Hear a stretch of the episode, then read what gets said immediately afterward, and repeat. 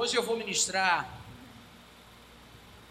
parte da mensagem mais importante que nós podemos ter a respeito do cristianismo. Eu não vou dizer que é a mensagem mais importante, porque eu tive que tirar muita coisa, porque não dá para falar tudo o que eu gostaria numa noite só. Mas eu fiz aqui uma redução, mas eu vou precisar mais ou menos de uma hora e meia para a gente poder absorver essa verdade. Está cedo, eu já peço a sua paciência, mas você vai ser profundamente abençoado. Talvez algumas coisas vão te incomodar, porque nem tudo que a gente precisa é exatamente o que nos agrada, né? Às vezes a gente quer que Deus fale conosco, mas nem sempre aquilo que Deus tem a dizer é o que a gente gosta, ainda que seja o que a gente precise. Então eu quero dizer que se você já entrou, não fica se remexendo no banco, não se levanta, não vai embora, aguenta até o final. Você me pergunta, Natan, você vai falar sobre o quê? Vou falar sobre amor. Amor, perdão, misericórdia, compaixão. Não tem nada mais importante do que isso. Mas eu me pergunto, será que a gente realmente sabe o que as Escrituras ensinam sobre o que nós chamamos de amor? Porque sobre amor todo mundo fala, sobre amor todo mundo canta. Há poemas que são feitos sobre amor no mundo, na literatura. Mas que tipo de amor é esse sobre o qual a gente prega, sobre o qual a gente fala, sobre o qual a gente canta? Será que é o amor que está baseado na Bíblia como uma revelação progressiva? Será que é o amor que foi expressado através de Jesus Cristo na nova aliança? Então hoje à noite a gente vai aqui se perguntar, se questionar, à medida que eu for expondo a palavra diante dos irmãos. Mas, por incrível que pareça, talvez alguns de vocês nem sequer entendam, antes de falar sobre amor, é preciso falar sobre pecado. Pelo menos na minha abordagem, sim. E a primeira pergunta que eu faço para vocês é o seguinte: existe pecadinho e pecadão? Hein, gente? Existe. Existe. E eu faço essa pergunta de propósito porque eu sei que todos nós um dia já pensamos assim, inclusive o vaso que vos fala. Já pensei que não existia pecadinho e pecadão, que porque Deus não fazia diferença, porque para Deus tudo era pecado. Já preguei assim, já criei assim. Mas à medida que a gente vai abrindo o coração, se humilhando diante da palavra, a gente vai aprendendo a verdade que ela contém. Quantos concordam comigo? Sim, existem diferenças de pecados. Há pecados piores do que outros, por mais que pareça inacreditável. Deus ele considera alguns pecados piores. Há pecados mais graves, ou como dizemos no popular, pecadinho e pecadão. A gente não vai falar sobre isso, vamos falar sobre amor, mas vocês vão entender por que é preciso falar sobre pecado antes de falar sobre o amor, pelo menos na abordagem que eu vou fazer hoje à noite. E eu não vou citar todos os textos da Bíblia que poderiam ser citados a respeito do assunto, mas eu vou citar apenas três textos do Novo Testamento, que são suficientes para provar que há uma graduação na, nos pecados. Existem graus maiores e menores aos olhos de Deus em relação ao que ele chama de pecado. Em Mateus 12, 32, por exemplo, Jesus Cristo disse: Se alguém proferir alguma palavra contra o filho do homem, ser-lhe-á isso perdoado. Mas se alguém falar contra o Espírito Santo, não lhe será perdoado, nem desse mundo, nem do porvir. Todo mundo sabe que só se perdoa erros que são cometidos. Ninguém perdoa bem-aventuranças, boas ações. Eu não vou perdoar uma pessoa que me deu dinheiro. Eu não vou perdoar uma pessoa que fala bem de mim. Eu não vou perdoar uma pessoa que faz bem a mim. Só se perdoa quem me faz mal, ou seja, pessoas que erram, pessoas que pecam. Quando Jesus diz que quem falar contra o filho do homem será perdoado, é porque é pecado falar mal de Jesus. Mas tem perdão. Só que ele diz: quem falar contra o Espírito Santo não terá perdão. E como se não bastasse, ele ainda emenda, nem nessa vida, nem na outra. Então há uma graduação, há uma diferença. Há pecados que dá para perdoar, mas tem pecados que não dá para perdoar, nem nessa vida, nem na próxima. Amém, gente? Então, os pecados não podem ser iguais, porque só nisso Jesus Cristo já distinguiu entre um pecado que se perdoa e um pecado que não se perdoa. Mas não é o único texto. Ainda, ainda Jesus Cristo, em João 19, conversando com Pôncio Pilatos, num debate teológico, vocês devem lembrar naquela ocasião quando Pôncio Pilato disse que tinha autoridade para prendê-lo, para soltá-lo, e ele perguntou se ele era o rei dos judeus, qual era a verdade, toda aquela conversa. No versículo 11 de João 19, a Bíblia diz que Jesus falou o seguinte: Nenhuma autoridade tu terias sobre mim se de cima não te fosse dada. Por isso quem me entregou a ti, maior pecado tem. Uau! Jesus disse o que, gente? Maior. Vamos repetir, só os vivos, sem tumulto. Como é que é? Maior pecado tem. Então Jesus Cristo disse com todas as letras que existem pecados maiores. Vocês concordam comigo? Jesus disse: Quem me entregou a ti tem um pecado maior do que o teu. Pecadinhos, pecadões. E em 1 João capítulo 5, versículo 16 e 17, João diz claramente: se alguém vir, ou como nós falamos hoje em dia, se alguém vê, né? Se alguém vê o seu irmão cometer pecado, não para a morte, ou seja, tem pecado que mata, mas parece que tem pecado que não mata. Porque aqui ele fala sobre pecados para a morte, pecados que matam. Se alguém vê um irmão cometer pecado que não é para a morte, pedirá e Deus lhe dará vida aos que não pecaram para a morte. Há pecado para a morte, por esse não digo que ore. Toda injustiça é pecado, mas há pecado que não é para a morte. Quantos percebem que ele faz claramente uma distinção entre pecado e pecado? Ele diz: se eu ver um irmão cometer um pecado que não é para a morte, essa é a cláusula. Se não for um pecado para a morte, eu posso orar por ele. Deus vai conceder vida aos que não pecaram para a morte. Toda injustiça é pecado, mas tem pecado que não mata, não é para a morte. Então não vem me dizer que não há diferença de pecado e pecado, que não há graduação, que Deus não considera pecados piores do que outros. Há pecadinhos e há pecadões. Amém, gente? E eu sei que antes de continuar, alguns de vocês estão curiosos, querendo saber, afinal de contas, qual é o pecado para a morte, né? Porque gera uma aflição. Afinal de contas, irmão Natan, qual é esse pecado tão cabeludo que se eu cometer, ninguém pode orar por mim? Porque eu vou morrer, não importa o que se faça. Me diga logo, pelo amor de Deus, qual é o pecado para a morte. E eu pergunto, por que você quer saber qual é o pecado para a morte? Para você distinguir entre um e outro para poder pecar em paz? Vê que a lógica não faz sentido? A melhor coisa é colocar todos os pecados num saco só e tentar viver sem pecar de forma nenhuma. Amém, gente? Mas, se você está preocupado que talvez tenha cometido o pecado para a morte, ou um pecado supostamente imperdoável, e você não está conseguindo dormir e tem tentado marcar um gabinete para conversar, conversar com o pastor Flávio sobre isso, saiba de uma coisa: a sua preocupação demonstra que você não cometeu o pecado para a morte. Porque se você estivesse realmente neste pecado que não tem perdão, você não estaria preocupado. Porque a condenação no coração do crente é uma característica de que ele ainda tem bom senso. É uma característica de que ele ainda tem zelo por Deus. É por isso que está escrito lá em Apocalipse: Eu repreendo aqueles que amo. Sê, pois, zeloso e te arrepende. Ou seja, ele repreende porque a pessoa está em erro, ela está em pecado. Mas mesmo a pessoa em pecado, ele diz: ser zeloso. Por quê? Porque Jesus acredita que alguém em pecado, que merece ser repreendido, pode ainda ter zelo pelas coisas de Deus. E que zelo é esse? Ele se manifesta na consciência pesada, na condenação, na inquietação interior. Porque a Bíblia diz que se o nosso coração não nos condenar, não nos condenar, nós temos confiança diante de Deus. Mas graças a Deus, quando o nosso coração nos condena, porque é por causa deste peso no coração que a gente sabe que pisou na bola e tem que se arrepender e consertar a nossa vida. Então, maldito é aquele que prega sobre a graça, torcendo-a em nome de uma ausência de condenação na vida do cristão. Porque bem-aventurado é aquele que ainda consegue se sentir condenado. Há muita gente hoje pregando sobre a graça que, na verdade, tem causado desgraça na vida dos ouvintes, porque não entendem a verdadeira graça de Deus. E é uma tristeza. É uma tristeza. Porque as pessoas não aprenderam a ouvir a condenação que vem do coração. E você vai me dizer, mas Natan, tudo bem, e quando o meu coração me condena, o que vou fazer? Isso é 1 João 3,21. Mas no versículo anterior, que é o versículo 20, ele já tinha dito: Deus é maior do que o nosso coração. Amém, gente? Deus é maior. Sim, ele nos condena, mas Deus é maior do que ele. Quer dizer que Deus perdoa, Deus entende, sabe todas as coisas. Mas é, é uma bênção que nós nos sintamos condenados quando cometemos pecado.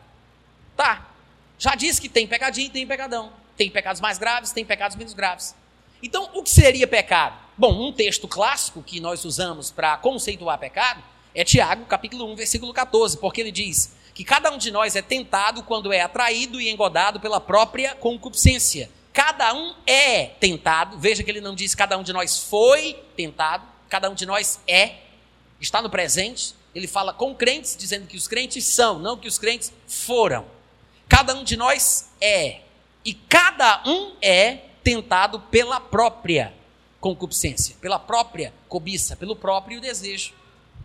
Então é uma vontade, uma cobiça, um desejo que te é próprio. Você não é tentado pelo desejo da sua esposa, você não é tentado pelo desejo do seu marido. Você não é tentado pela concupiscência do seu melhor amigo. Você é tentado pela sua própria. Então coisas que me tentam não te tentam. Coisas que talvez tentem você não são uma tentação para mim. Porque a Bíblia diz claramente: cada um é tentado pela sua própria.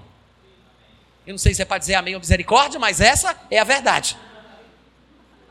Agora, o que é interessante é que isso revela que a tentação é a vontade de fazer o que eu gosto, não o que você gosta, mas o que eu gosto, ainda que não deva. Ou seja, tentação é a vontade de fazer o que eu gosto, mas não devo. Quando eu peco, eu estou fazendo o que não devia. Pecar é fazer o que eu não devo. Vocês podem repetir isso? Pecar. Mas não é só isso. Eu sei que muitas vezes a ênfase que se coloca em cima do que é pecado é essa: é não fazer, ou é fazer aquilo que eu não devo, é fazer aquilo que é proibido. Isso é pecado. Mas Tiago diz isso aqui que acabamos de ler, no capítulo 1, versículo 14, mas um pouco mais para frente, no capítulo 4, versículo 17, Tiago diz um pouco mais sobre como devemos entender o que é pecado. Ele diz: todo aquele que sabe que deve fazer o bem e não faz, nisso está pecando. Em outras palavras, pecado não é só fazer o que eu não devo, é também não fazer aquilo que eu devo. Porque aquele que, aquele que sabe que deve fazer o bem e não faz, peca.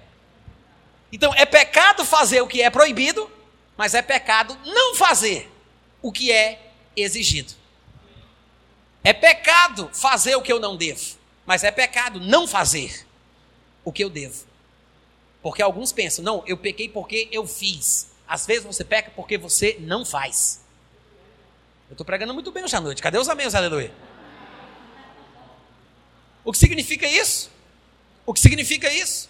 Significa que, como eu vou falar sobre amor, e todo mundo sabe, isso não é nem spoiler para a minha pregação, todo mundo sabe que o mandamento do amor é o maior de todos. Isso quer dizer, se o amor é o maior mandamento, não amar, odiar, não perdoar, não ter compaixão, só pode ser o maior pecado. Porque tem pecadinho pecadão.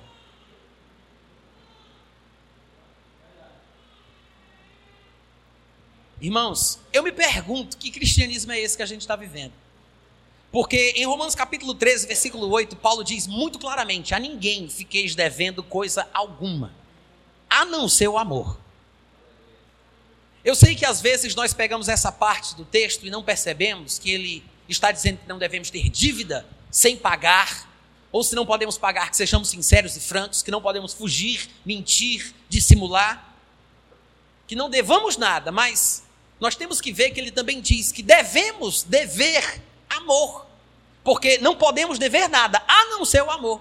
O amor é uma dívida que você nunca conseguirá pagar. Quando você nasce de novo, quando você entra no reino, você já começa com uma bela de uma dívida. Diga, já comecei devendo. Você me deve amor. Eu te devo amor. Mas que tipo de amor é esse que nós devemos uns aos outros? Essa é a grande pergunta.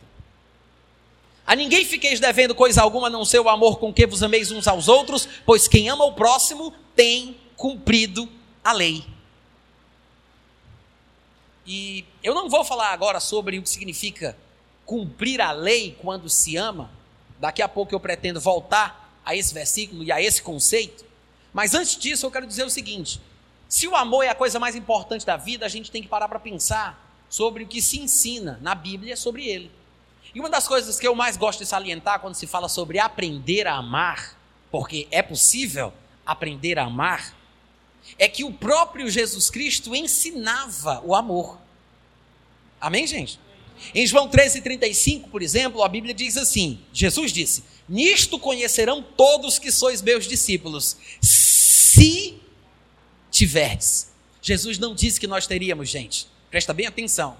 Jesus não garantiu que quem fosse aluno dele amaria. Ele disse: se vocês tiverem amor uns pelos outros. Porque é possível, é possível a gente, por alguma razão da vida, por algum tropeço, algum atropelo, por algum infortúnio, por alguma infelicidade qualquer, a gente desenvolver a mágoa, desenvolver o rancor, desenvolver a ofensa, a discórdia, a falta de perdão, o sentimento de vingança. Tem gente até que ora para Deus matar aquela pessoa mais cedo. Tem músicas que são cantadas dentro de igrejas evangélicas, onde as pessoas demonstram a mágoa que carregaram durante todo o tempo que, que comiam o pão que o diabo amassou.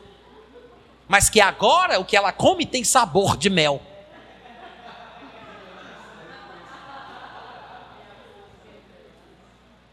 O sentimento, sabe, de ter dado a volta por cima, aquele sentimento de ódio, vingança, aquela coisa nojenta, diabólica. Nojento isso, gente. Mas a gente não percebe. Porque Jesus disse: O mundo, nisto conhecerão todos que sois meus discípulos, se tiverdes amor uns aos outros. A primeira coisa que eu quero falar de João 13,35 é o seguinte: Jesus disse que ele era o mestre e nós somos os alunos. Então, ele ensina, a gente aprende. O que ele está falando é sobre aprender a amar.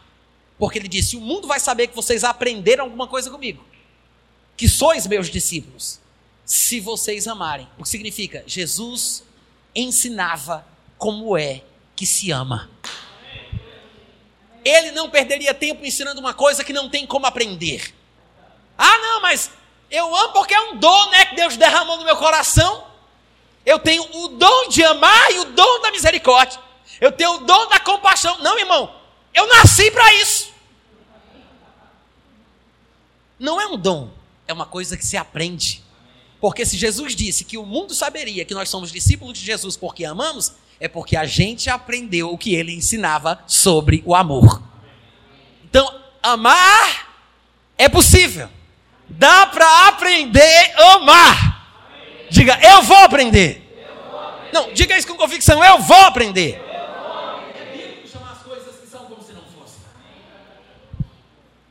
Confessa isso, né? Eu vou aprender. Porque nós devemos aprender a amar. Jesus ensinava a amar. E esse é um dos textos onde nós vemos ele ensinando sobre amor, né? Não é o único. Um outro que eu gosto de lembrar é Marcos 11, 25, que é bem pertinho daqueles versículos 22, 23, que fala sobre fé.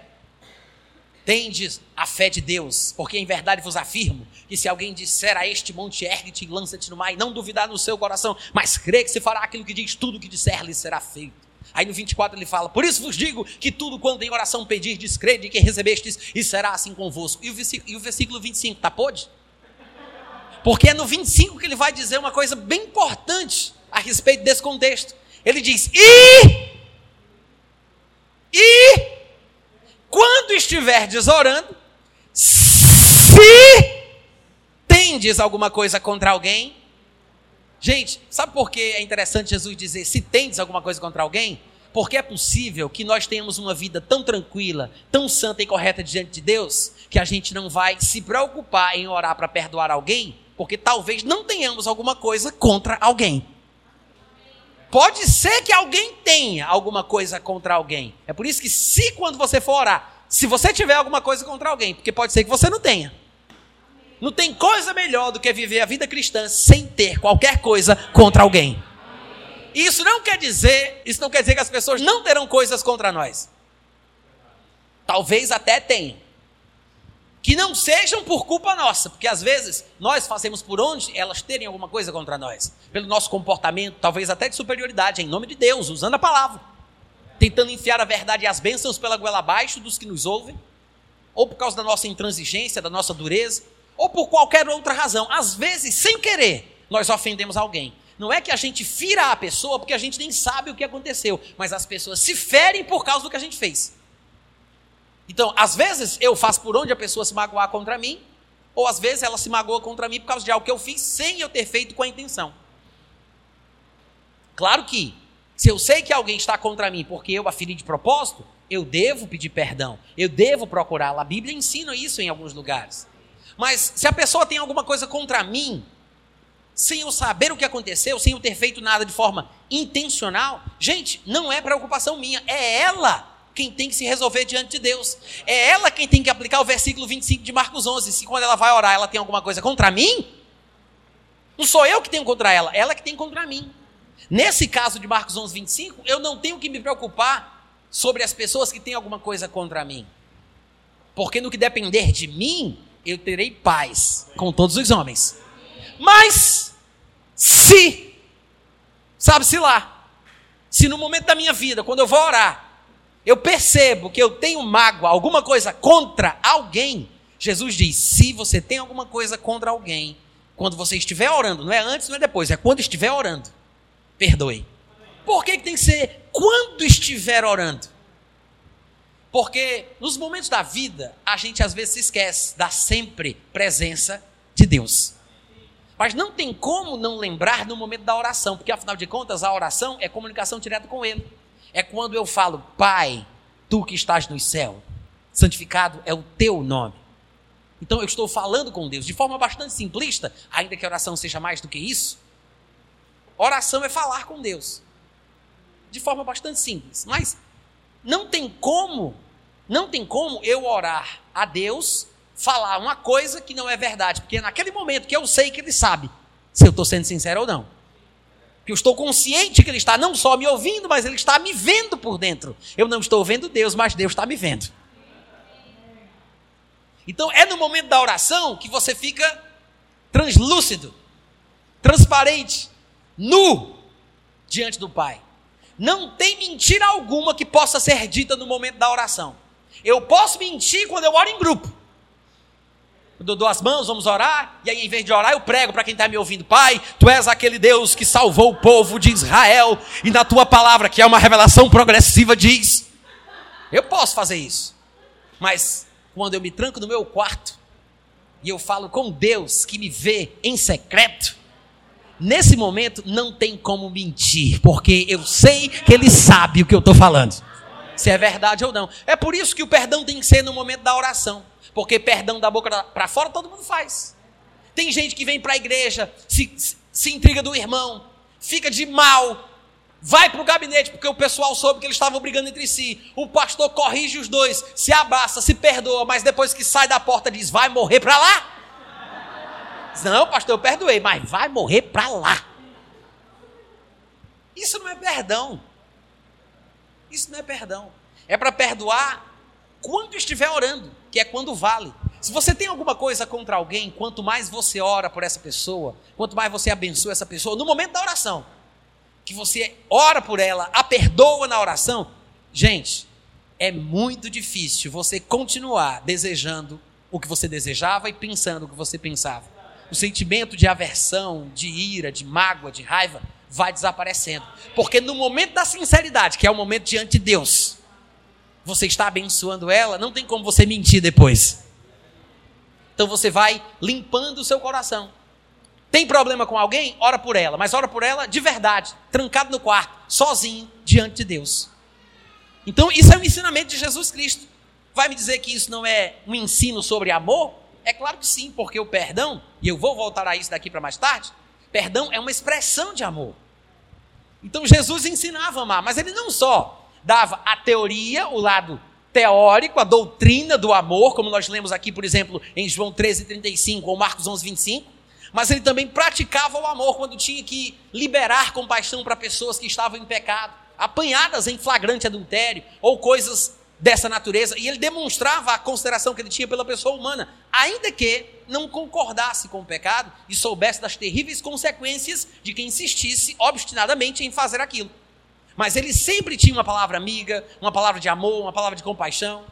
E como se não bastasse, no final da vida, que é a cereja do bolo, Jesus pendurado na cruz, o povo praguejando, criticando, falando mal, e Jesus pendurado na cruz, ele disse: Pai, perdoa-lhes, porque não sabem o que fazem. Esse é o Jesus que nós dizemos que servimos. na cruz, pendurado pelos seus algozes, pelos seus opressores, pelos seus perseguidores, ele diz: Pai, se eu puder interceder por quem me maltrata, a única coisa que eu te peço é: perdoa eles. Uh, glória. Aí você diz: Ah, meu filho, mas isso aí é Jesus, né? É verdade. Mas agora eu vou mostrar outra pessoa que não é Jesus, mas fez exatamente a mesma coisa, chamada Estevão. Em Atos 7, 56, 59 e 60, a Bíblia diz que apedrejavam Estevão, que invocava e dizia: Queima Deus! Pragas, esses endemoniados! Leva para o quinto dos infernos! Foi isso que ele disse? Não. Sabe o que foi que Estevão disse no momento que estava sendo apedrejado? Ele disse: Senhor Jesus, recebe o meu espírito. Então, olha só que coisa linda, gente. Se ajoelhando,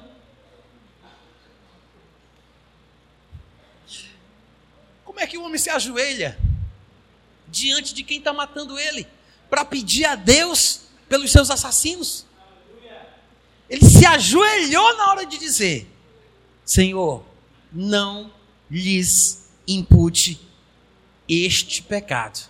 Eu sei que eles podem ter outros, que eu não tenho nada a ver com isso. Mas neste eu estou envolvido. Se eu tenho alguma coisa para dizer tu vai me ouvir, porque eu faço parte, eu te peço, este pecado não. é Estevão, não é Jesus. Um seguidor de Jesus Cristo mas que era cheio do Espírito Santo, cheio de fé e cheio de amor. Não lhes impute este pecado. E sabe mais? Foi com estas palavras que ele morreu.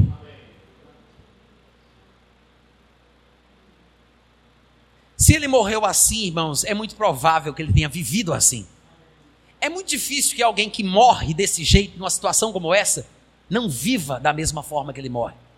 Porque é muito mais fácil, na hora do aperto, da perseguição, do apedrejamento, você chutar o pau da barraca, você abrir mão da sua fé, você negar os seus princípios, você ficar com ódio, com raiva fazer alguma coisa que não é muito cristã.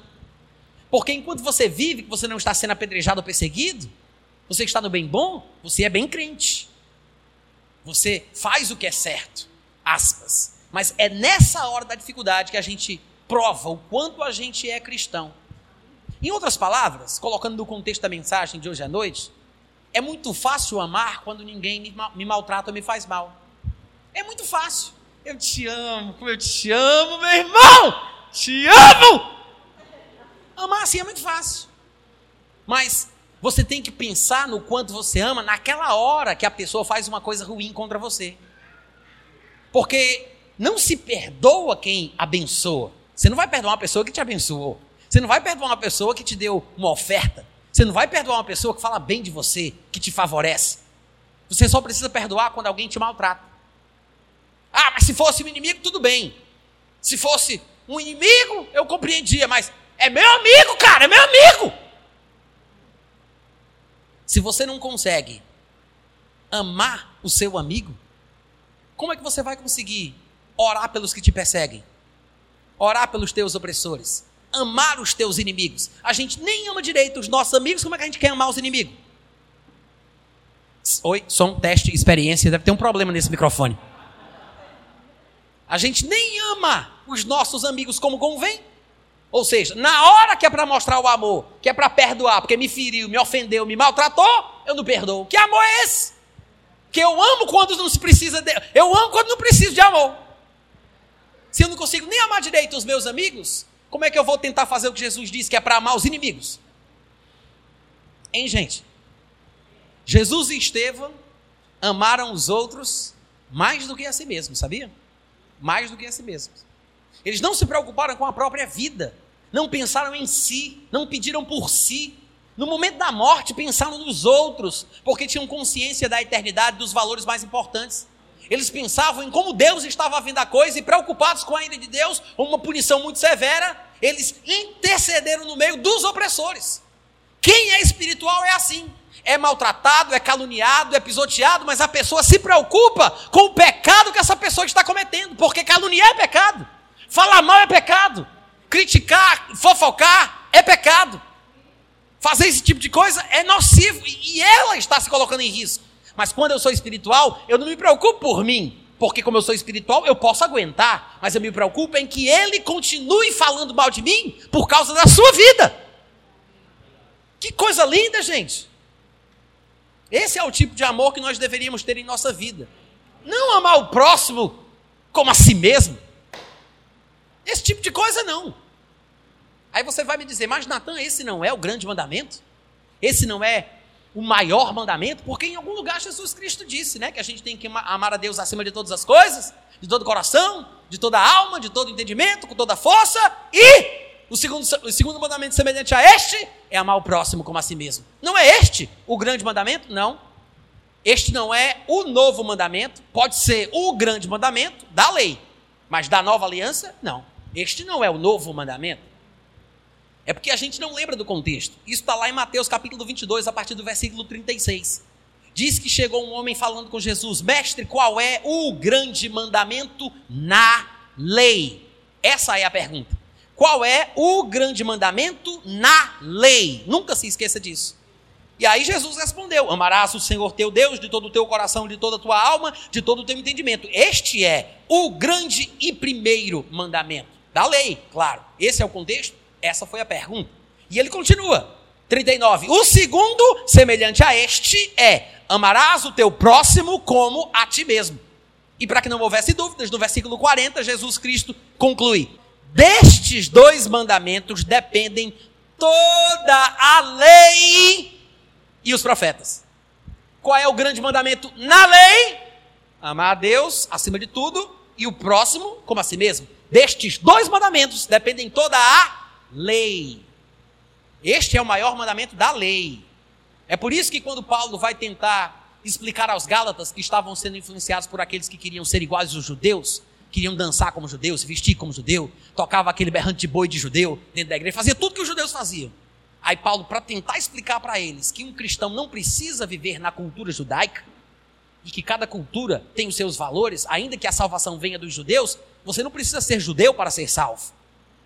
E aí Paulo explicando para os gálatas que estavam sendo influenciados pelos judaizantes, que achavam que todos tinham que parecer ou fazer as coisas que os judeus fazem, ele diz em Gálatas capítulo 5, versículo 14: Toda a lei se cumpre em um só preceito, a saber, amarás o teu próximo como a ti mesmo. Agora veja que Paulo escrevendo aos Gálatas para corrigir o pensamento de que eles tinham que guardar a lei dos judeus, ele diz: Quer saber? Toda a lei, se é para falar da lei, vamos falar. Toda a lei se cumpre num preceito só. Cadê os 600 e tantos mandamentos? Ele diz: é um preceito só. Amar o teu próximo como a ti mesmo. Agora veja que é o preceito da lei. A lei se cumpre nesse preceito. Então, às vezes, citamos textos como estes, amar o próximo como a si mesmo, mas não percebemos que sempre que essa expressão aparece, ela está vinculada de uma forma ou de outra ao conceito de, dos mandamentos da lei. Sempre está relacionado à lei. Porque amar o próximo como a si mesmo não é o novo mandamento. Outro lugar onde vai aparecer essa questão de amar o próximo como a si mesmo falando-se ainda sobre as questões da lei, é Romanos capítulo 13, a partir do versículo 8, quando Paulo diz: A ninguém fiqueis devendo coisa alguma, exceto o amor com que vos ameis uns aos outros, pois quem ama o próximo, veja, tem cumprido a lei. Pois isto, versículo 9: não adulterarás, não matarás, não furtarás, não cobiçarás. Veja que ele citou quatro até aqui: não adulterar, não matar, não furtar, não cobiçar. Quatro. Aí logo em seguida ele diz: E se há qualquer outro mandamento? Como assim? Se há. Até eu que não sou judeu sei que tem. Em termos de decálogo, falta pelo menos seis. Falta pelo menos seis. Sem falar dos outros mandamentos que tem na lei. Como é que ele diz se há? É porque ele, ele quer enfatizar que não interessa quantos são ou quais são a lei como um todo, por mais mandamentos que tenha, tudo, tudo o que está lá, nessa palavra se resume: amarás o teu próximo como a ti mesmo. Porque quem realmente ama, não adultera, não mata, não furta, não cobiça e assim por diante. O segredo é que tudo que está na lei, na lei, se resume em amar o próximo como eu me amo a mim mesmo. De forma que o cumprimento da lei é o amor. Mas veja que amar o próximo como a si mesmo é da lei. Para a gente não ficar pensando que esse é o mandamento que temos que seguir. Muita gente diz: esse é o novo mandamento. Se eu perguntasse qual é o novo mandamento, gente, é bem capaz de alguém ter arriscado essa resposta. Amar a Deus acima de todas as coisas e amar o próximo como a si mesmo. Como é que esse poderia ser novo? Como é que este mandamento poderia ser novo se ele está escrito nos primeiros cinco livros da Bíblia? Lá em Levítico, capítulo 19, versículo 18. Como é que poderia ser novo se está no livro mais antigo das Escrituras? Não pode ser novo uma coisa que é velha. É a mesma coisa de dizer que alguém é bonito sendo feio. Pensa que é bonito ser feio? Não tem como ser novo se é velho. Lá em Levítico 19, 18 está escrito assim: Não te vingarás, nem guardarás ira contra os filhos do teu povo, mas amarás o teu próximo como a ti mesmo. Levítico 19, 18. Agora veja quais são os termos do mandamento. Não guardarás ira contra os filhos do teu povo. Se você se ira contra os amonitas, os moabitas, não importa. É outra história. Mas contra os filhos do teu povo, não. O mandamento é esse: não terás ira contra os filhos do teu povo. É por isso que a tradição judaica, interpretando e ampliando o significado disso, no versículo 43 de Mateus capítulo 5, Jesus comenta: Ouvistes que foi dito: Amarás o teu próximo, mas odiarás o teu inimigo. Ou seja, você pode não amar o inimigo, talvez fosse uma tradução melhor do que odiar. Você pode não amar o seu inimigo, mas você é obrigado a amar o que é próximo. O próximo é aquele que é do meu povo, que é da minha etnia, como nós diríamos antigamente, da minha raça, né? A gente sabe hoje em dia que só tem uma raça que é a humana, a palavra correta seria etnia. Alguém que é do meu povo. Então é por isso que Levítico 19 diz: Amarás o teu povo, os filhos do teu povo. Não terás ira contra os filhos do teu povo. Ama o teu povo como a ti mesmo. Era esse o amor do Antigo Testamento. Só que Jesus, aqui em Mateus 5, a partir do versículo 43, ele remodela o conceito de amor. E ele diz: Eu sei que foi dito isso. Amarás o teu próximo e odiarás o teu inimigo. Eu, porém, vos digo, versículo 44, amai os vossos inimigos, orai pelos que vos perseguem. Para quê? Para que sejais, não, desculpa, para que vos torneis filhos do vosso Pai celeste. Porque ele faz nascer o sol sobre os maus e sobre os bons. Ele faz vir chuvas sobre os justos e sobre os injustos. Porque se amardes os que vos amam, que recompensa tendes? Há quem pense que não aproveita em se amar. Amar como a Bíblia diz, suportando tudo, esperando tudo, sofrendo tudo, porque o amor bíblico é assim, o amor tudo sofre, tudo suporta, tudo espera, não se conduz inconvenientemente em busca dos seus próprios interesses. Esse é o amor bíblico. Tem gente que pensa que não tem proveito. Mas Jesus disse: se alguém amar somente quem te ama, aí sim, você não vai ter recompensa. Mas quem ama o inimigo, quem ama o perseguidor, vai ser recompensado. É por isso que ele fala: se amar somente os que vos amam, que recompensa tendes? A recompensa está em amar quem não merece, em amar quem me maltrata, quem me persegue, quem, quem me faz mal. Não fazem os pecadores, os publicanos, exatamente a mesma coisa? Até a turma da bandidagem da Fernand... de Fernandinho Beramar não se ama? Uns aos outros. Não fazem os publicanos, os pecadores também o mesmo? Se saudardes, se falardes, somente com os vossos irmãos, que fazeis demais? Não fazem os gentios exatamente a mesma coisa? Portanto, sede vós perfeitos. Nunca se esqueça, a única coisa que nos liga a perfeição é o amor. O vínculo da perfeição é o amor. Quer ser perfeito? Você nunca vai conseguir ser sem amar como Deus. E lembre-se, no texto aqui, Jesus disse que Deus ele abençoa o que presta e o que a gente diz que não presta. Graças a Deus que Deus não é evangélico. Graças a Deus. Porque nós, evangélicos, somos os mais carrascos que tem na terra, depois dos judeus. Síndrome de onipresença, ou sei lá o quê, de se achar melhor, de, só porque carrega o rei na barriga, fica com essa coisa toda em si mesmado, olhando para os outros de cima a baixo. Não fala com ninguém, não trata ninguém bem. Ah, mas é porque meu tio é cachaceiro, irmão Natan. E daí? Se você não é, você não precisa maltratá-lo por causa dos pecados dele. Ele já sofre por causa disso. Mostre amor e misericórdia. Jesus foi conhecido como um amigo de publicanos e de pecadores, de prostitutas e de gente que não prestava. Não que ele concordasse com os atos pecaminosos que eram praticados, mas ele não tinha problema em tratar com amor de uma forma tal que a fama dele era que ele era amigo deles. Então seja amigo do seu tio cachaceiro, do seu pai raparigueiro, da sua mãe que fuma maconha ou cigarro. Seja amigo dos seus parentes, tenha misericórdia, seja compassivo. Ah, mas irmão Natan, a Bíblia diz que eu não posso me assentar na roda dos escarnecedores. Não significa que você não pode se sentar numa mesa onde o seu pai está bebendo. É o seu pai, criatura. A, a Bíblia não está dizendo que você não pode sentar.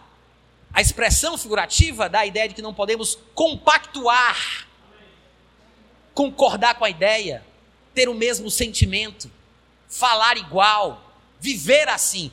É esse o sentido, não se sentar na roda dos escarnecedores.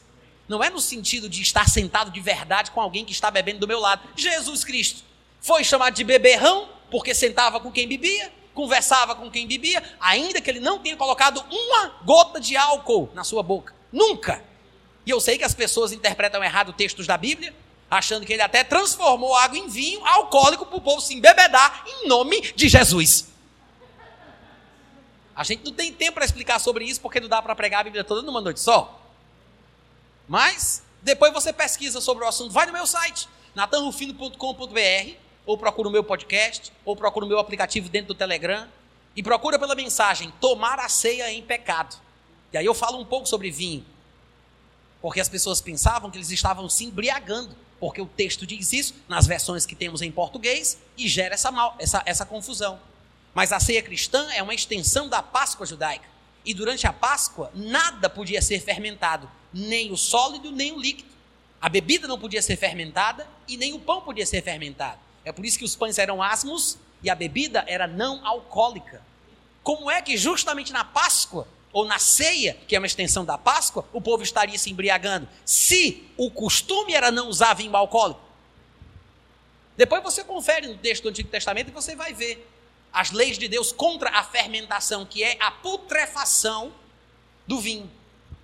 A fermentação é isso, é à medida que ele vai ficando podre, ele vai ficando alcoólico.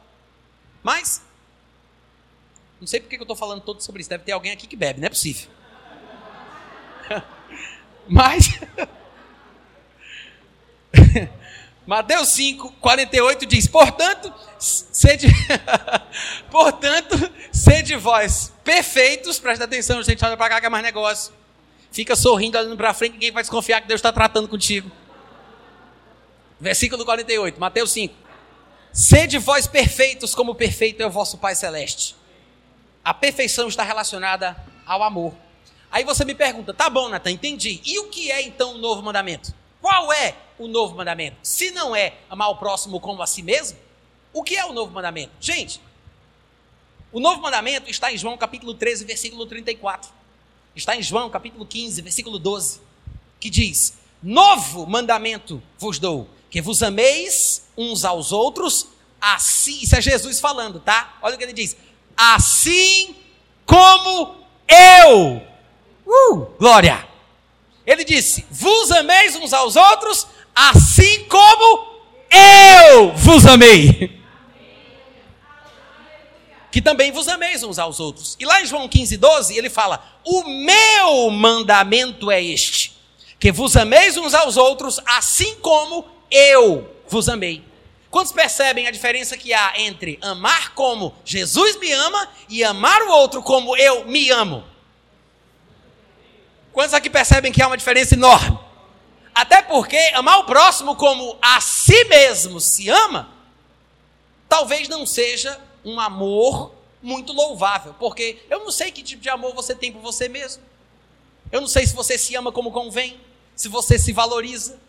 Talvez esse seu amor não vala, como diz lá no Ceará, uma cibazol. Talvez não vala uma ruela furada.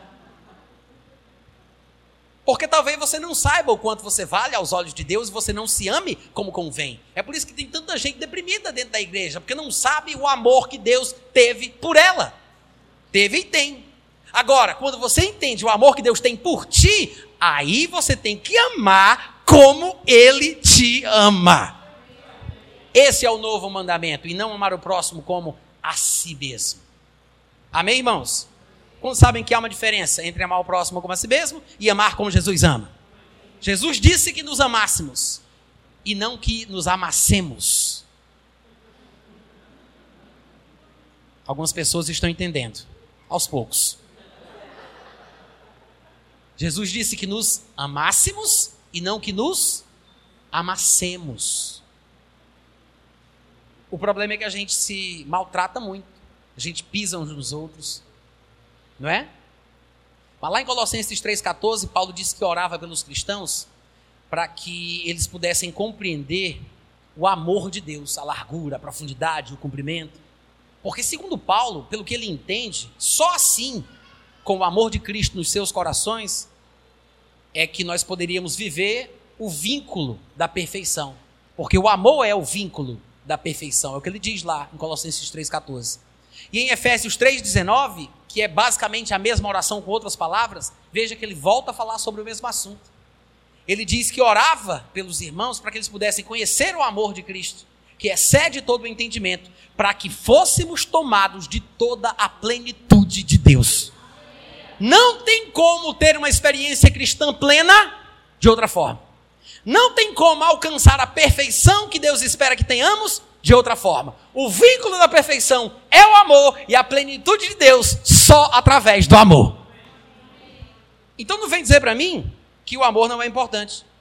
Amém, gente? Vocês estão me ouvindo, né? O amor é muito importante. De fato, dos três pilares do cristianismo que podem ou que são dignos de serem citados pelo nome, o amor é o maior deles. Nós sabemos que tem três pilares do cristianismo que nós conhecemos bem, que é a fé, a esperança e o amor. Lá em 1 Coríntios 13, 13 está escrito: agora, pois, permanece a fé, a esperança e o amor. Destes três, porém, o amor é o maior. Não, não é o único lugar onde essas três palavras aparecem. De fato, a fé, a esperança e o amor aparecem diluídos em todo o Novo Testamento, com expressões que às vezes nos confundem e não percebemos a citação deles. Um exemplo, e não é o único, é 1 Tessalonicenses capítulo 1, versículo 3, quando Paulo diz: recomendando-nos diante de nosso Deus e Pai, re, desculpa, recordando-nos diante de nosso Deus e Pai da operosidade da vossa fé, da abnegação do vosso amor, da firmeza da vossa esperança. Ou seja, fé, esperança e amor. De vez em quando, frases semelhantes aparecem. Nem todos os três são citados todas as vezes, mas os três são os pilares mais importantes do cristianismo. Ainda assim, dos três, o amor é o mais importante. Não quer dizer que eu vou pegar a fé e colocar o amor no lugar dela, ou tirar o amor e colocar a fé. Nem posso colocar a esperança no lugar da fé, nem a fé no lugar da esperança, e nem a esperança no lugar do amor, nem o amor no lugar da esperança. Não dá para colocar cada um no lugar do outro, porque cada coisa tem o seu papel. Cada coisa tem o seu a sua função, o seu lugar. O amor é o maior, mas cada um tem a sua importância. Nós sabemos que a fé, por exemplo, ela muda as circunstâncias, as situações. Jesus disse: se alguém disser a este monte, ergue-te e lança-te no mar, e não duvidar naquilo que diz, tudo que disser, crendo, lhe será feito. A fé muda cenários, circunstâncias e situações. Por outro lado, a esperança é capaz de mudar o seu possuidor.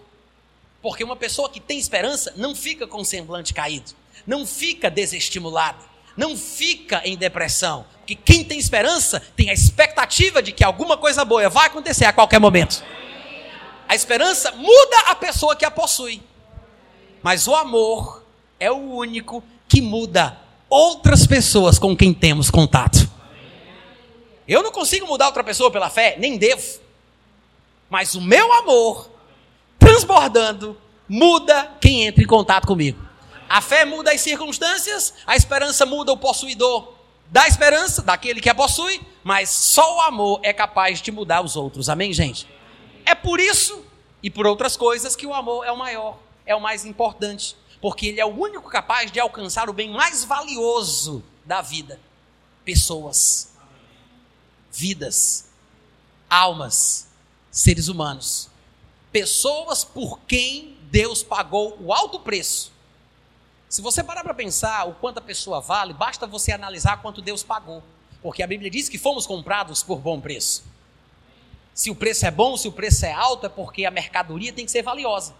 Pode não ser para nós, pode não ser para outros, mas se Deus analisou, o homem disse: Eu dou tanto, é porque para Deus é isso que o homem vale.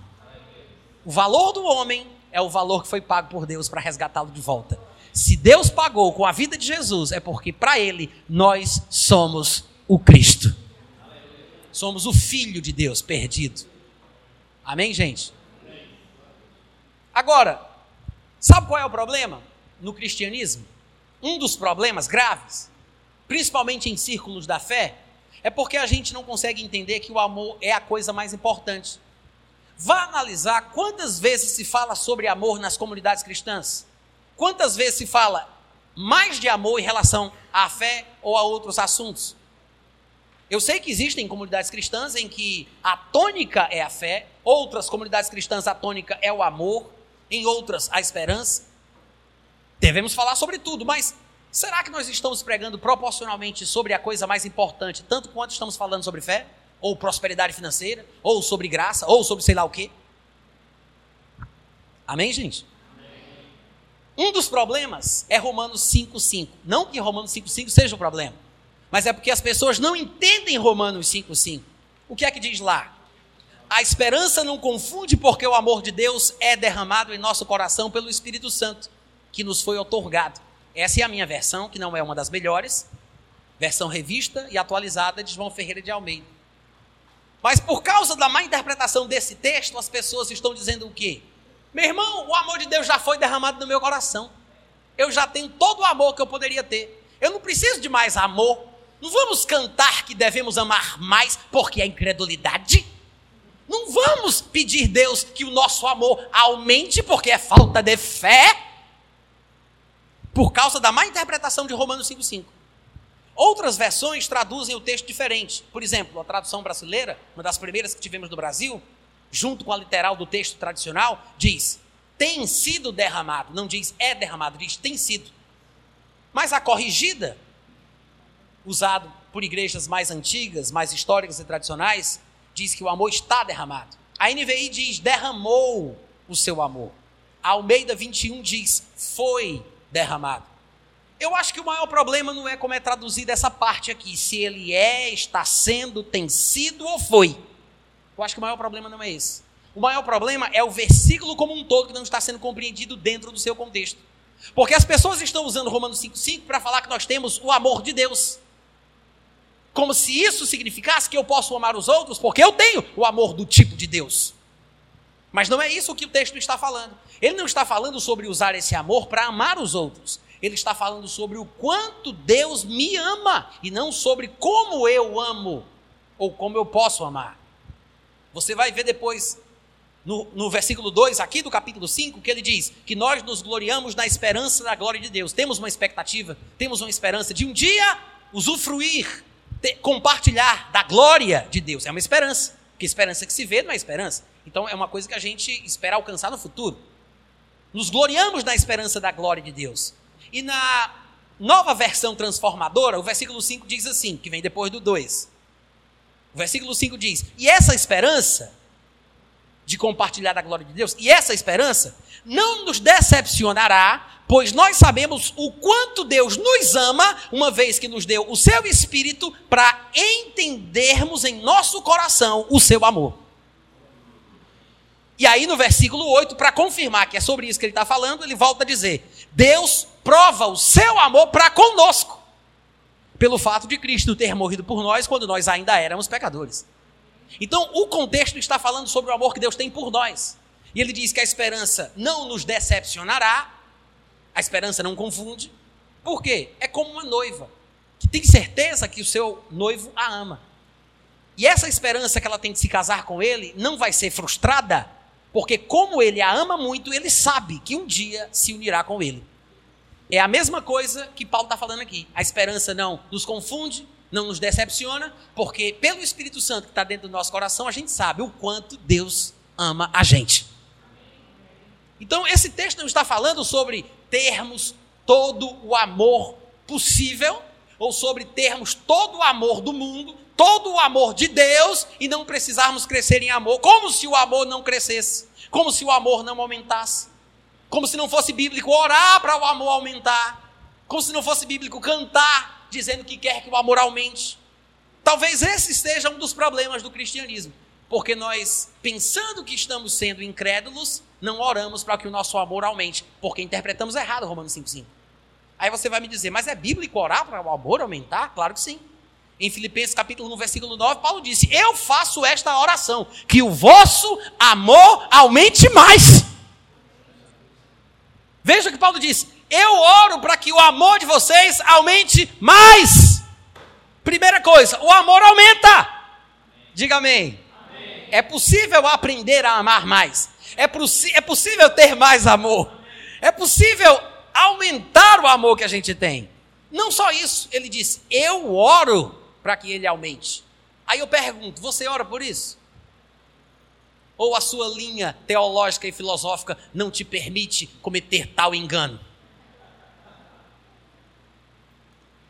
Porque Paulo orava. Se Paulo orava, irmãos, nós devemos orar. E em Hebreus, capítulo 10, versículo 24, o autor do livro diz mais: consideremos-nos também uns aos outros para nos estimularmos ao amor e às boas obras. Então não pense, por causa de Romanos 5,5, que você não precisa de estímulo para amar os irmãos. O amor precisa de oração e precisa de estímulo. Uh, glória! Estimulemos-nos uns aos outros. Oremos uns pelos outros. E há inúmeros textos que mostram que o amor aumenta. Filipenses 1,9 é um deles, mas lá em 1 Tessalonicenses 3,12, Paulo diz: E o Senhor vos faça crescer e aumentar no amor, uns para com os outros e para com todos, como também nós para convosco.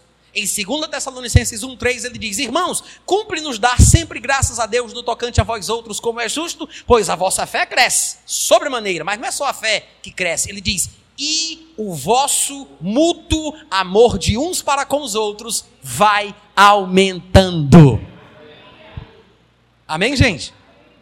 O amor aumenta, o amor cresce. Na verdade, eu poderia dizer que o amor oscila. Ele não só aumenta, porque afinal de contas, se aumenta, é porque significa que ele também diminui. Há coisas que o fazem crescer, mas há coisas que o fazem diminuir. Nós sabemos porque o próprio Jesus, ele disse: por se multiplicar a iniquidade, o amor se esfriará de quase todos. Ou seja, ele fala sobre um possível esfriamento do amor por causa da multiplicação da iniquidade. Mas no outro lugar, Judas, no versículo 2, ele diz: A misericórdia, a paz e o amor vos sejam multiplicados. O amor pode ser multiplicado, mas se a iniquidade multiplicar, é o amor que diminui. Eu sei que não é um português muito bem dizido, mas está explicado. O amor pode oscilar para mais ou para menos. E não estamos falando de estatísticas do Ibope. Mas ele pode aumentar, ele pode diminuir. Ele pode ser mais forte, ele pode ser mais fraco. Aí você diz: Ah, Natan, mas está explicado aí porque eu não estou amando. Graças a Deus por esse versículo. Ia sair daqui condenado, mas esse versículo me salvou. Pô, se multiplicar a iniquidade, o amor se esfriará. Está vendo aí? É por isso que eu não estou amando esses vagabundos dessa igreja. Esses bando de carnal. Só tem pecador aqui nessa geringonça. É por isso, é bíblico, aleluia! Irmãos, quando ele diz que o amor se esfriará, ele está descrevendo um fato, ele não está decretando uma ordem. Ele não está dizendo que o seu amor tem que esfriar em nome de Jesus. Não, ele está dizendo que vai acontecer, mas não precisa ser o seu. Não pense que o erro de alguém justificará o teu erro. um erro não justifica outro. O erro das pessoas, a iniquidade das pessoas, não deve fazer com que o meu amor se esfrie, ainda que alguns usem isso como desculpa. Amém, gente? Porque o amor tem que suportar tudo, tem que sofrer tudo, e assim por diante. Agora, isso significa que eu tenho que perdoar para conseguir manter o amor. Afinal de contas, o perdão é uma expressão de amor. Jesus disse: o novo mandamento. Então, é obrigatório amar. É um mandamento. Não é simplesmente uma coisa que flui automaticamente. Não pense que se você não está conseguindo amar é porque Deus não quis ainda, porque tudo está na mão de Deus. É preciso orar para o amor aumentar, para que eu consiga perdoar quando for preciso. Porque amar quando tudo vai bem é muito fácil. Mas quando alguém me maltrata, fala mal de mim, me calunia, rouba minha namorada, rouba meu namorado, me trai, me passa um cheque sem fundo, é aí que você vai ver se você ama. É aí que você vai ver se você ama. Perdoar, como a Bíblia diz. Porque em 1 Pedro 4,8 está escrito que, acima de tudo, porém, tenhamos amor intenso uns para com os outros, porque o amor cobre uma multidão de pecados. Não significa que não vamos repreender quem peca, não significa que vamos aprovar quem está errando, porque a Bíblia diz que se meu irmão pecar contra mim, eu vou até ele, vou repreendê-lo para ganhar o meu irmão. O problema é que nós não fazemos nenhuma coisa nem outra. Pecou, a gente já sai logo defamando na internet. Né? Já sai logo sentando pau. Ah, mas Jesus disse que era para o pau sentar. Não, disse para apacentar. É diferente do pau sentar. É diferente. Mas cadê esse amor que cobre os pecados, que perdoa, que é misericordioso? E eu acho interessante, gente, porque lá em Mateus 12, 34, Jesus disse uma coisa que eu acho que a gente não entende. De vez em quando eu vejo alguém citando isso, é, mas é como a Bíblia diz, né? A boca fala do que o coração está cheio. De vez em quando alguém diz, você viu aí o que foi que ele disse? Olha aí, a boca fala do que o coração está cheio. Só que a gente usa isso para dizer que quando alguém fala alguma coisa, ela revela o que está dentro do coração dela. Só que Jesus disse essa frase para dizer que pessoas estavam colocando na sua boca coisa que não estava dentro do coração delas. Ou seja, nós usamos o texto fora do contexto, porque pensamos que Jesus estava dizendo o que a gente acha quando não era. No versículo, na verdade, Jesus disse o seguinte: raça de víboras. Como é, meu Deus do céu, que vocês conseguem falar coisa boa, vocês sendo maus? Porque a boca fala do que está cheio o coração. Ou seja, deveria ser, a boca deveria falar o que está cheio o coração. Mas ele disse: é impressionante, vocês falam coisas boas sendo maus. Então, o que é que eles tinham dentro? A maldade, mas falavam coisas boas. E Jesus está impressionado, porque a boca deveria falar do que está cheio o coração. Mas ele mostra que tem gente que fala o bem sendo mal. Não é verdade? Agora, uma pessoa má que fala uma coisa boa, vira uma pessoa boa? Oi, som, teste, experiência. Vou tentar de novo. Uma pessoa má que fala uma coisa boa, vira uma pessoa boa? Não. Se uma pessoa má que fala uma coisa boa não vira uma pessoa boa, gente, Jesus acabou de explicar isso aqui. Tanto é que o chamou de raça de víboras e ficou impressionado pelo fato deles serem maus e falar coisas boas. O fato de falar coisas boas não os fazia pessoas boas. Se uma pessoa má fala uma coisa boa e não vira uma pessoa boa, é possível que uma pessoa boa fale uma coisa má, mas não vai ser uma pessoa má só porque falou uma coisa ruim. Se você quer um estímulo para perdoar quem te feriu pela coisa errada que foi feita, pela coisa errada que foi dita, lembre-se disso. Pessoas más falam coisas boas, mas não viram pessoas boas por causa do que falaram.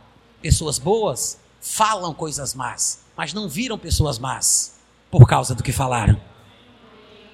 Amém, gente? Tem a mesma consideração que você tem pelo mal, pelo bem. A mesma consideração que você tem pelos maus, tenha pelos bons.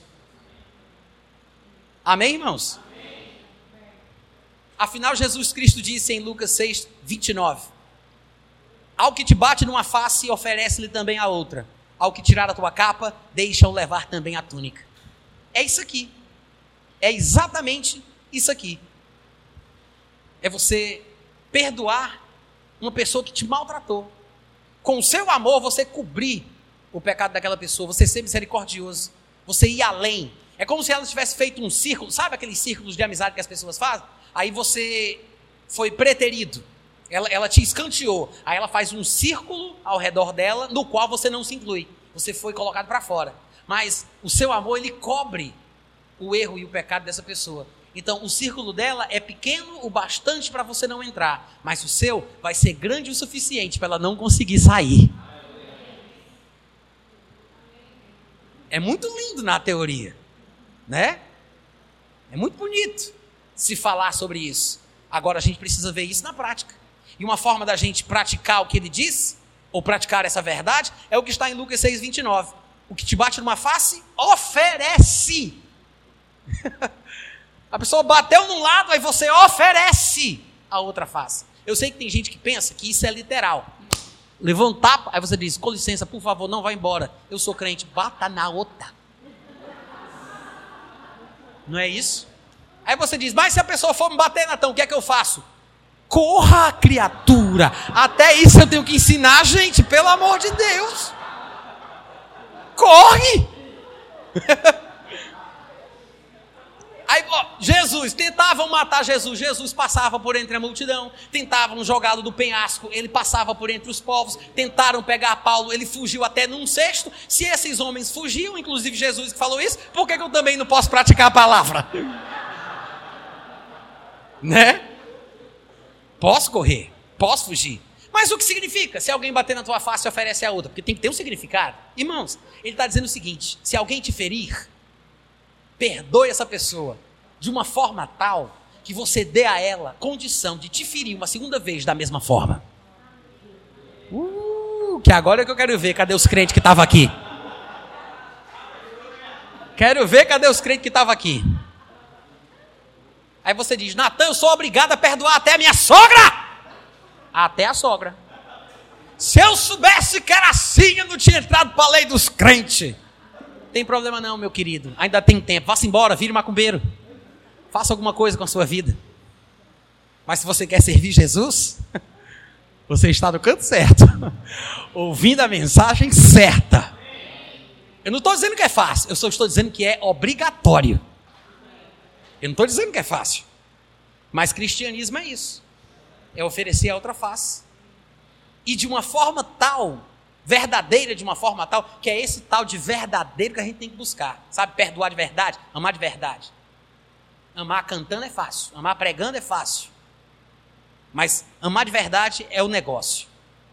A gente tem que amar de uma forma tal, tão verdadeira, que nós consigamos fazer o que Jesus disse que os crentes que o seguem devem fazer quando oram. Porque Jesus disse que os seus discípulos, os seus seguidores, que seriam conhecidos pelo mundo por causa do amor que eles teriam uns pelos outros, deveriam orar assim: Pai,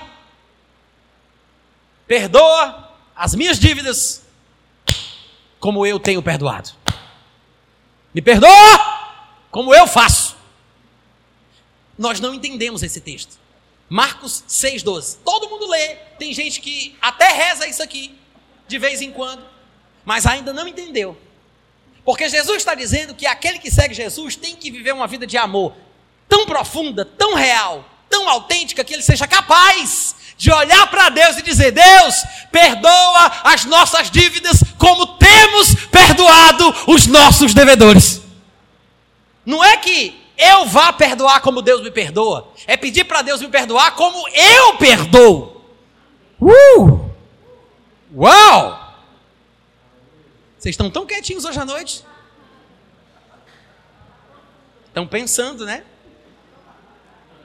Perdoa as nossas dívidas como nós. Pai, me perdoa como eu perdoo. Faz como eu faço. Perdoa como eu perdoo. Gente, isso é profundo demais. Isso é profundo demais. E nós sabemos que Estevão fez isso. Ele perdoou de uma forma que ele podia dizer para Deus: Me perdoa como eu faço, como eu perdoo. Mas será que nós somos capazes de fazer a oração dominical? Criticamos tanto o cristianismo católico, apostólico romano, mas a gente não consegue nem cumprir uma parte da oração dominical. Aí você poderia dizer, então, irmão Natan, Até quantas vezes eu devo perdoar? Mas sete? Essa foi a pergunta que Pedro fez a Jesus. Talvez porque Pedro achava que estava sendo bem generoso. Ele disse: Sete vezes? Sete? Gente, não, falando sério, fala aqui para mim. Perdoar sete vezes a mesma pessoa pelo mesmo erro é muito ou pouco? Não seja hipócrita, fala a verdade. É muito. É muito. Esses crentes ficam tudo querendo dizer, é muito pouco, irmão Naté, é muito pouco. Não seja verdadeiro. Você sabe que é muito. Tem gente que não consegue perdoar duas vezes. Hein? Tem quem não perdoe uma vez. Confiei, confiei, mas pisou na bola comigo, neguinho. Né? Dou toda a corda, mas não é comigo. Muito crente faz isso. Não consegue perdoar uma vez. Quer dizer que sete é pouco? É muito. Pedro estava ali querendo dizer assim: Senhor, sei lá, quantas vezes então? Sete? Aí Jesus olha para ele e diz: Eu não te digo sete, mas setenta vezes sete. Será que Jesus estava falando sério, gente? Aí é que tá. O problema é que a gente diz, ah, mas ficar seguindo a Bíblia ao pé da letra é ser muito legalista, porque eu estou na graça, não vou seguir, eu deixar fluir. Tá aqui uma hora que eu queria que os crentes fossem legalistas. Eu queria que anotasse assim: Fulano de tal, 490. Fulano de tal, 490. Fulano de tal, 490. 70 vezes 7. Aí, pecou contra mim, sábado à noite. Isso. Uma. Assim no pé da letra mesmo. Bem legalista. Tá aqui uma hora que eu queria que os crentes fossem legalistas. Porque esse negócio de deixar o amor fluir não está funcionando. Porque o número é 490 vezes. Aí você diz, é muito? Calma. Lá em Lucas 17, versículo 3 e 4, a Bíblia diz que Jesus falou o seguinte: Acautelai-vos, se teu irmão pecar contra ti, repreende-o. Se ele se arrepender, perdoa. Ou seja, é possível que o irmão peque contra mim. Se ele pecar, eu irei até ele. Não é até o pastor, não é até outra pessoa. Eu vou até ele. Eu vou até ele e eu repreendo. Eu tenho que ser franco. Eu tenho que ser verdadeiro. Eu digo, olha, você fez uma coisa que me maltratou. Não seja fingido e mentiroso. Você está magoado com uma pessoa, você vê a pessoa e diz: Ô oh, meu irmão, tudo bem? Que prazer te ver. Falso, hipócrita, mentiroso. É uma questão de boa educação. Essa boa educação, quem deu foi Satanás. Seja sincero. Se não é um prazer ver a pessoa, não minta. Não sabe falar nada? Cale. Se você tem problema com a pessoa, resolva. Jesus diz: pecou contra ti, vai até ela, repreende a pessoa. Se a pessoa se arrepender, Jesus diz: perdoa. Lascou. Tem muita gente que preferia ir até a pessoa para repreender a pessoa, bater e dizer não quero, não, e, não, e você está errado por isso. Mas quando às vezes a gente repreende, a pessoa se toca, ela diz: Puxa, você tem toda a razão. Eu errei. Aí a pessoa se desarma. O que, é que ela faz? Tem que perdoar. A pessoa muitas vezes vai repreender, não é porque quer perdoar, é porque quer brigar, quer aumentar a confusão. Mas o objetivo, gente, é o arrependimento para que o perdão possa fluir. O objetivo é esse. Aí Jesus diz: se por sete vezes no dia, no versículo 4, Lucas 17, sete vezes no dia pecar contra ti, e sete vezes no dia vier ter contigo, dizendo: Estou arrependido, Jesus disse: Perdoe. Não importa se ele se arrependeu ou não, porque tem gente que diz: Vou perdoar para quê? Porque isso não é arrependimento de verdade. Eu conheço esse fingimento não é da sua alçada, não, querido. Não tem nada a ver. Jesus não disse, se ele se arrepender. Jesus disse, se ele disser. Se ele disser que se arrependeu. Se se arrependeu ou não se arrependeu, não é da sua conta. Se ele disser que se arrependeu, Jesus disse que você tem que perdoar. Amém, irmãos? Outra coisa que a gente tem que entender com isso: que se é possível sete vezes no dia uma pessoa pecar, e se arrepender, isso quer dizer que aquela história de dizer, ah, mas quem realmente se arrepende não peca mais. Quem realmente se arrepende não repete o mesmo erro. E por que, que Jesus disse isso? Que sete vezes no dia a pessoa pode pecar e voltar dizendo que está arrependido? Se o perdão que vai ser dispensado vai ser verdadeiro, por que, que o arrependimento demonstrado não seria também? Assim como é possível acontecerem pecados recorrentes, é possível acontecer arrependimentos recorrentes também. Assim como é possível pecar mais de uma vez, é possível se arrepender mais de uma vez. É totalmente bíblico. Amém, gente? Amém. Agora, deixa eu dizer uma coisinha aqui. Às vezes o que acontece é o seguinte: você cometeu um erro contra alguém, vamos supor, vou colocar aqui eu e Ana. Pequei contra Ana. Não, Ana não. Vou colocar aqui Márcio. Não, você não, que não vai dar certo. Por exemplo, o pregador sou eu, deixa comigo. é minha esposa, viu? Aí, pequei contra o Márcio. Fiz uma coisa errada contra ele. Aí, ele fica magoado comigo porque eu pequei contra ele. Só que, só que, eu fico sabendo que ele ficou magoado. Aí eu me arrependo do meu erro. Realmente, arrependimento verdadeiro. Aí eu vou até ele e digo, cara, me arrependo. Me perdoa. Eu errei. Aí ele diz, perdoa ou não, seu safado. Porque o que você fez não devia ser feito. Esse tipo de coisa não se faz. Tu ainda diz que é crente? Safado, sem vergonha. Vai morrer pra lá. Aí ele não me perdoa quando eu me arrependi. Aí o que acontece? Muitos crentes que pecam, se arrependem e quando perdem perdão não são perdoados, não perdoa quem não lhe perdoou. Mas foi de propósito. Ou seja, se você pecou e se arrependeu, mesmo que você não seja perdoado pela pessoa contra quem você pecou, você vai ter que perdoar quem não te ofereceu perdão. Porque se você agora está decidido a viver uma vida correta, até quem não te perdoou pelo pecado do qual você se arrependeu, você vai ter que perdoar. Esse é um erro que muitos crentes cometem. Por quê? Porque a pessoa diz, mas eu me arrependi, cara. Eu chorei, cara. Eu fui lá, cara. Eu confessei, cara. Cadê? Esse povo não diz que ama a palavra, cara. Esse povo não diz que, que ama a Deus, cara. Cadê a espiritualidade desse povo, meu irmão? Que arrependimento é esse? Que você agora está querendo fazer justiça? Que arrependimento é esse que você tem agora? Está atacando quem não te perdoou? Não erre depois que você corrigiu o primeiro erro cometido. Fique na verdade e perdoe quem não te perdoar pelo pecado do qual você se arrependeu. Aí você diz, mas por que estão falando de mim? Bom, estão falando porque as pessoas falam. Há pessoas que são assim não conseguem controlar a sua língua. Há pessoas que são carnais, que têm problema com fofoca. Tem gente até que, se bem soubesse, não estariam falando pelas costas de outras pessoas, porque um crente mais carnal pode levar essa pessoa à justiça. Porque é contra a lei. Calúnia, difamação. Um crente mais carnal poderia processar um irmão que está falando dele. Mas, se você não quer que alguém fale, é melhor você não fazer. Mas se você pecou, não vai te incomodar com quem vai falar. Porque se você não quer que fale, então não peque. Amém, gente? Aceite a situação na qual você se meteu. Então aprenda, tire proveito dos seus erros. Não desperdice os seus erros. Cresça, amadureça, aprenda alguma coisa. Desenvolva mais o seu amor, mesmo por quem não te perdoa. E eu sei que eu tinha mais coisas para falar, mas eu preciso começar a terminar.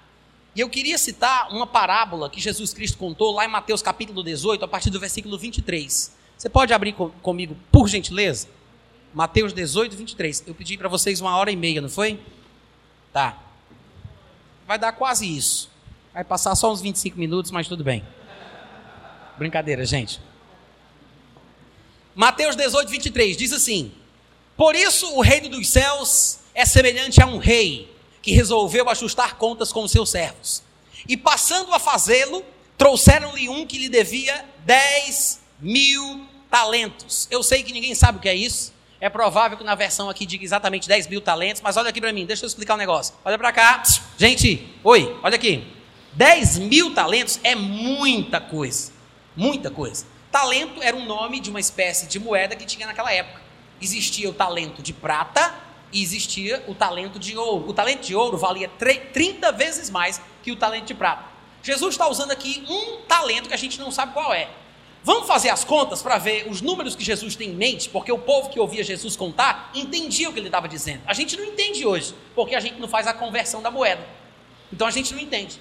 Mas vamos considerar na parábola que Jesus contou o talento de prata, que é 30 vezes mais barato. Tá? 30 vezes mais barato do que o talento de ouro.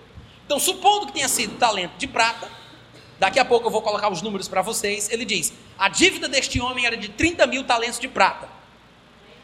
Não tem 10 mil, 10 mil talentos de prata. Não tendo ele, porém, com que pagar, ordenou o Senhor que fosse vendido ele, a mulher, os filhos e tudo o que ele possuía e que a dívida fosse paga. Então você observa que realmente deve ser um valor muitíssimo elevado, porque para pagar a dívida tem que ser vendido ele, a mulher, os filhos e tudo que ele tem. E é provável que ainda não dê para pagar. Quando a gente for fazer a conversão da moeda, você vai ver.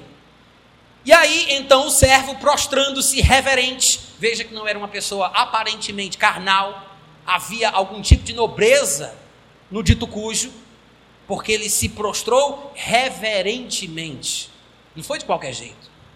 Ele rogou, dizendo: Sê paciente comigo e tudo te pagarei. Ele não disse: Me perdoe essa dívida porque é impossível de ser paga, porque é impossível. Eu gosto de chamar essa parábola a parábola do perdão impossível, porque é uma dívida impossível de ser paga. Mas ele não pediu para perdoar a dívida, ele disse: tenha paciência que eu vou pagar. Mesmo sabendo que era impossível ele pagar aquela dívida, ele fez essa proposta. E no versículo 27, o Senhor daquele servo, compadecendo-se, mandou-o embora e perdoou-lhe a dívida. Ele não disse, tá, eu vou esperar que você pague. Ele disse, dívida cancelada, eu te perdoo.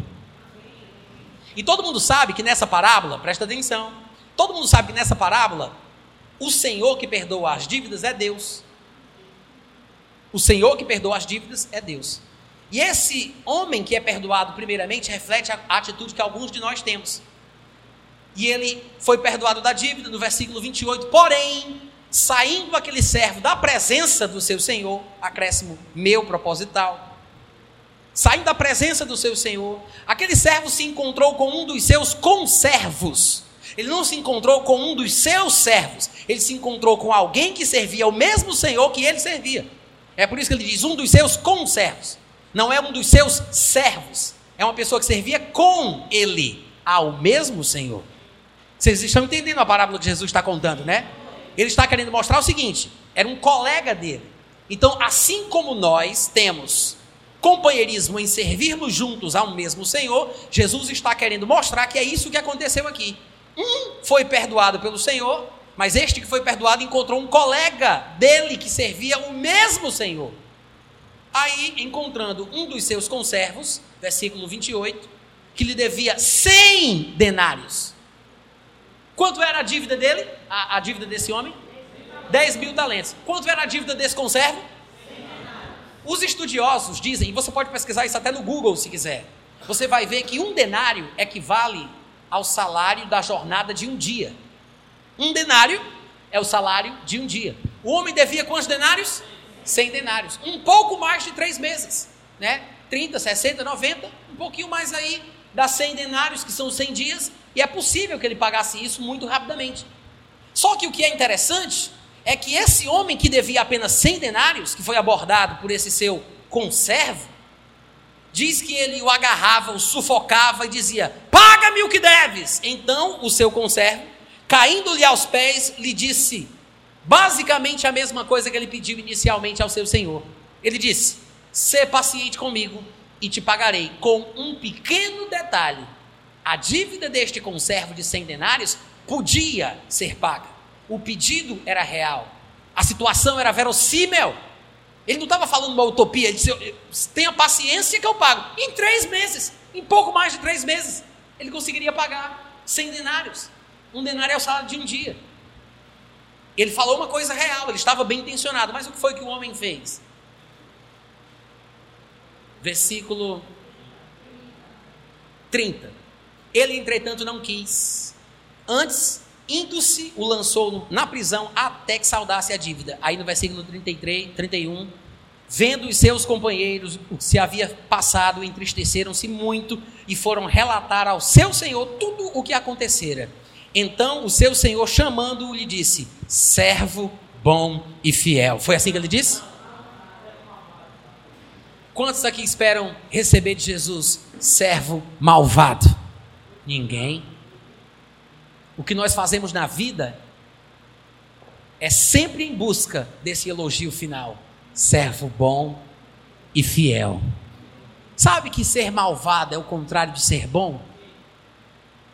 Aqui é uma coisa, eu acho que essa é uma coisa que ninguém gostaria de ouvir. Servo malvado. Perdoei-te aquela dívida toda porque me suplicaste. Não devias tu igualmente compadecer-te do teu conservo, como também eu me compadeci de ti? E indignando-se, o seu senhor o entregou aos verdugos até que lhe pagasse toda a dívida. Assim também meu Pai Celeste vos fará. Ele contou a parábola, terminou de contar a parábola e aí ele dá o resumo da ópera. Moral da história. Assim também, ou seja, do jeito que foi dito na história, assim meu Pai Celeste vos fará, se do íntimo não perdoardes cada um ao seu irmão. Hein, gente? Vamos parar para pensar sobre isso aqui. A dívida do homem era 10, 10 mil talentos. Vamos supor que seria um talento de prata. O outro devia 100 denários. Vamos fazer uma comparação. Já que um denário é um salário de um dia, quanto é, quantos denários são um talento? Um talento de prata equivale a 6 mil denários. Ouviu isso? Um talento de prata equivale a 100, 6 mil denários. Pega a calculadora aí do teu celular. Dá uma olhadinha nessa conta exorbitante. Me ajuda aí, por favor. Eu quero alguém aí fazendo as contas comigo. Posso dizer, Márcio? Vai calcular aí? Tá. Então presta atenção. A dívida era de 10 mil talentos. Se um talento é igual a 6 mil denários, um talento de prata, então vamos fazer o seguinte: multiplica aí 10 mil talentos vezes 6 mil denários, para a gente saber quantos denários esse homem devia. 6 mil vezes 10 mil. Quanto? 60 mil? 600 mil. Quanto? 60 milhão. 60 milhões de denários era a dívida desse homem. Porque um denário é um salário de um dia. Isso significa o seguinte: se a gente pegar os, seis, os 60 milhões de denários e dividir por 360 dias, que equivale a um ano judeu, divide aí por 360, dá quanto?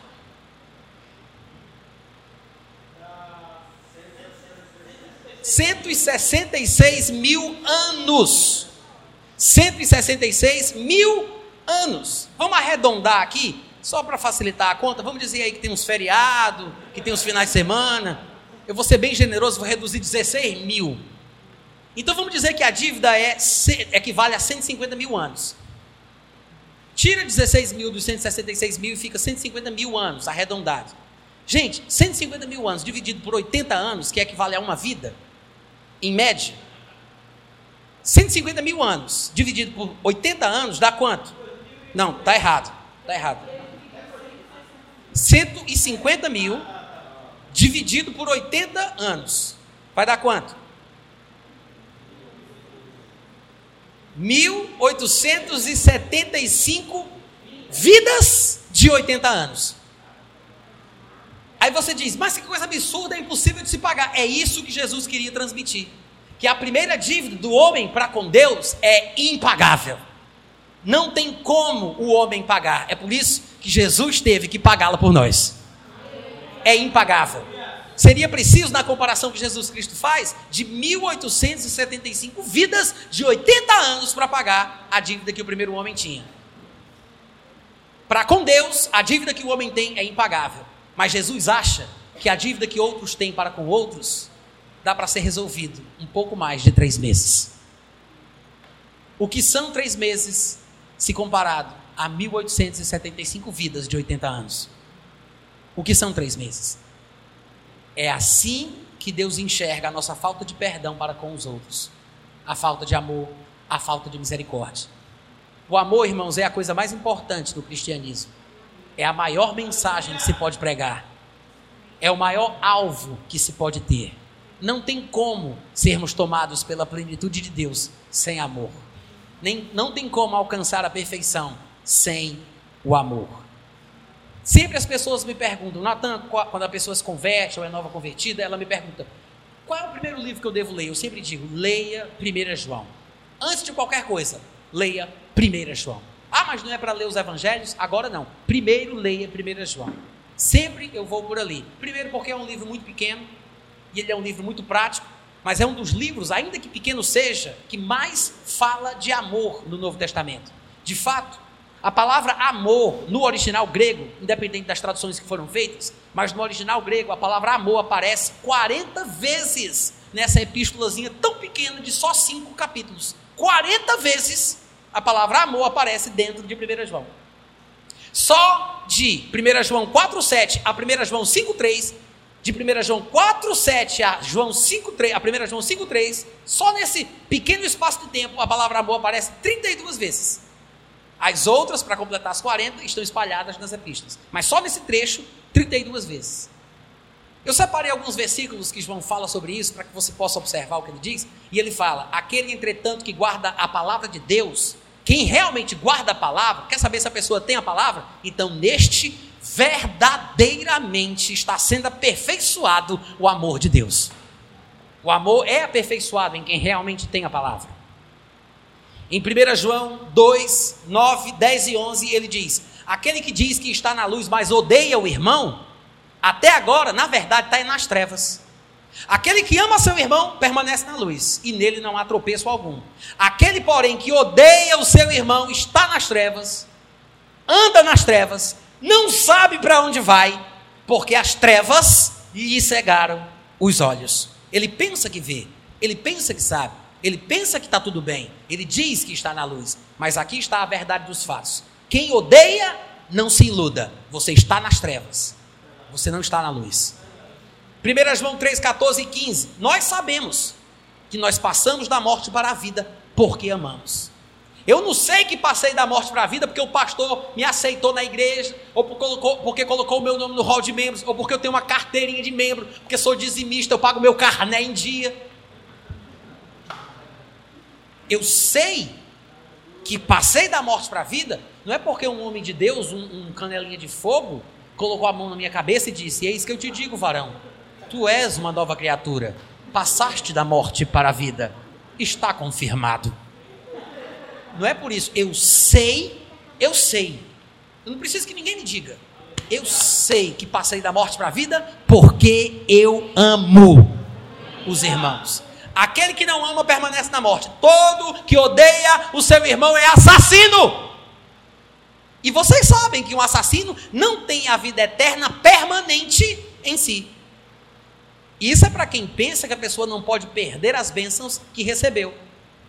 Porque se esquecem que Jesus Cristo disse: guarda o que tu tens, para que ninguém tome a tua coroa. Porque o que vencer, de maneira nenhuma, riscarei o seu nome do livro da vida. Isso é o que Jesus fala lá em Apocalipse. E aqui ele diz: quem odeia o irmão é um assassino. E o assassino, vocês sabem, não tem a vida eterna, permanente em si. 1 João 4,20 diz: Se alguém disser, ah, eu amo a Cristo, ah, eu amo a Cristo. Se alguém disser, eu amo a Deus, mas odiar o seu irmão, é mentiroso. Quantos mentirosos nós temos aqui hoje à noite? Levando sua mão. Queremos orar por você. Porque nós cantamos isso. Eu amo a Cristo, eu amo a Deus. Tem tanta música linda que fala de amor, mas é amor de olhos fechados. Porque amar olhando para a pessoa que te maltrata, que te perdoa, esse não rola. Quem diz que ama a Deus e odeia o seu irmão é um tremendo de um mentiroso. Isso sim. Não foi eu que disse, não. Gostaria muito que tivesse sido. João falou antes de mim, infelizmente. E ele diz mais: aquele que não ama seu irmão, a quem vê, não tem condições de amar a Deus a quem não vê. O que, é que significa isso? Ele está dizendo que o relacionamento com Deus é complicado. Aquele que se aproxima de Deus para começo de conversa tem que acreditar que Ele existe e que se torna abençoador dos que o buscam. Ou seja, como é que a pessoa vai fazer o mais difícil e não consegue fazer o mais fácil? Como é que a pessoa diz, eu consigo amar a Deus, ainda que eu odeie meu irmão? Porque como é que alguém ama o irmão a quem vê? Como é que alguém odeia o irmão a quem vê? Não ama o irmão a quem vê e vai amar a Deus a quem não vê. que é um relacionamento muito mais complicado, misterioso, difícil. Se alguém consegue fazer o mais difícil, tem que ser capaz de conseguir fazer o mais fácil. É por isso que ele diz que é mentiroso quem diz que ama a Deus e odeia o irmão. Porque como é que alguém consegue, não consegue amar o irmão a quem vê e diz que ama a Deus a quem não vê? É mentira. Hipocrisia. E em 1 João 4,12 ele diz: Ninguém jamais viu Deus. Se amarmos uns aos outros, aí sim, Deus permanece em nós. Quer ver Deus? Você nunca viu Deus, mas se você amar a pessoa que você vê, Deus fica contigo. Deus permanece em nós. E o seu amor vai sendo aperfeiçoado. Nisto é em nós aperfeiçoado o amor, para que no dia do juízo eu possa ter confiança, porque tal qual Ele é, somos nós neste mundo. Eu sei que muita gente pega o pedacinho do fim do versículo 17, que diz assim: Assim como Ele é, somos nós neste mundo. Porque falam sobre fé, conquista, vitória, pá! Mas o contexto está falando sobre ser como Ele no amor. E ele está dizendo que o amor de Deus tem que ser aperfeiçoado em nós, amor pelas outras pessoas, para que no dia que nós formos julgados, possamos ter confiança diante de Deus. Por quê? Porque se eu perdoei, eu vou ser perdoado. Se eu fui misericordioso, eu vou receber misericórdia. Porque tal qual Ele é, em seu amor, tal somos nós, ou devemos ser, neste mundo.